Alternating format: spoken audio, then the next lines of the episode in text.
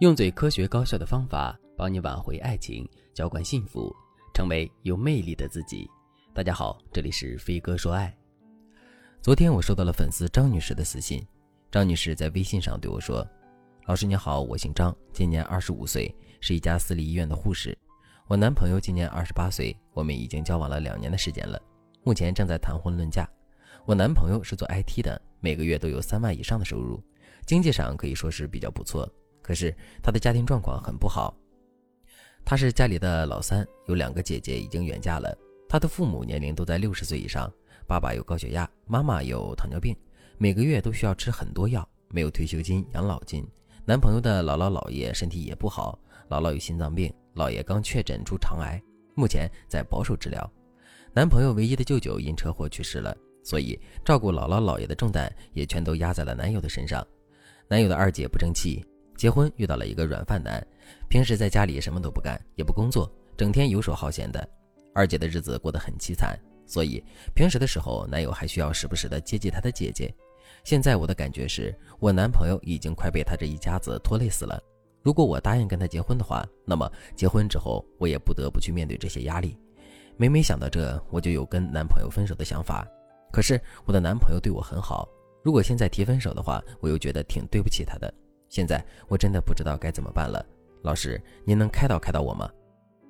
其实，在择偶的这件事情上，尤其是到了两个人快要结婚的时候，很多女人都会陷入到纠结之中，因为男怕入错行，女怕嫁错郎。结婚是一辈子的事，一点都马虎不得。那么，在面对这种纠结的时候，我们到底该如何取舍呢？如果你也遇到了类似的问题，可是却不知道该怎么做的话，那你可以添加微信文姬零五五。文姬的全拼零五五来获取专业的指导。第一，我们要想明白一点，那就是人无完人。我们的理想型可以是一个完美的对象，但我们一定无法在现实生活中找到一个没有任何瑕疵的伴侣。这个男人长得很帅气，但是他的情商可能不太高，交际能力可能不太强。这个男人脑子很聪明，可他的脾气可能不太好，很容易情绪失控。这个男人的经济实力很强，可他的家庭条件不太好，现实的生活压力很大。这些都是我们可能会遇到的情况。上面我们提到的张女士遇到的就是第三种情况。那在面对这种情况的时候，我们到底该如何去分析和决策呢？首先，我们要根据自己面对的实际情况，对男人身上的特点进行全面的分析和归类。就拿上面张女士的例子来说吧，男人才二十八岁就能月入三万，这说明什么呢？这说明他的工作能力很强，事业发展的潜力无限。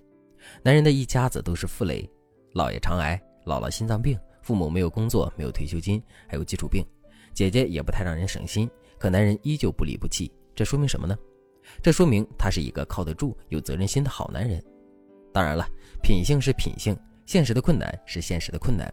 虽然男人的工资收入很高，但是这一大家子的开销确实能把人拖垮，这些都是客观存在的事实。在面对这些事实的时候，无论我们是害怕承担现实的压力而选择跟男人分手，还是基于欣赏男人品性的原因，最终跟男人同舟共济，这都是合理的选择。我们的心里不要有负担，但我们一定要想清楚。另外，我们还要意识到，这其实并不是一个单纯的选择题，它还是一道信任题。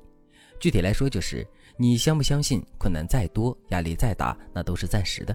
你相不相信这个男人可以扛得住这些压力，并且给到你一个更好的生活和未来？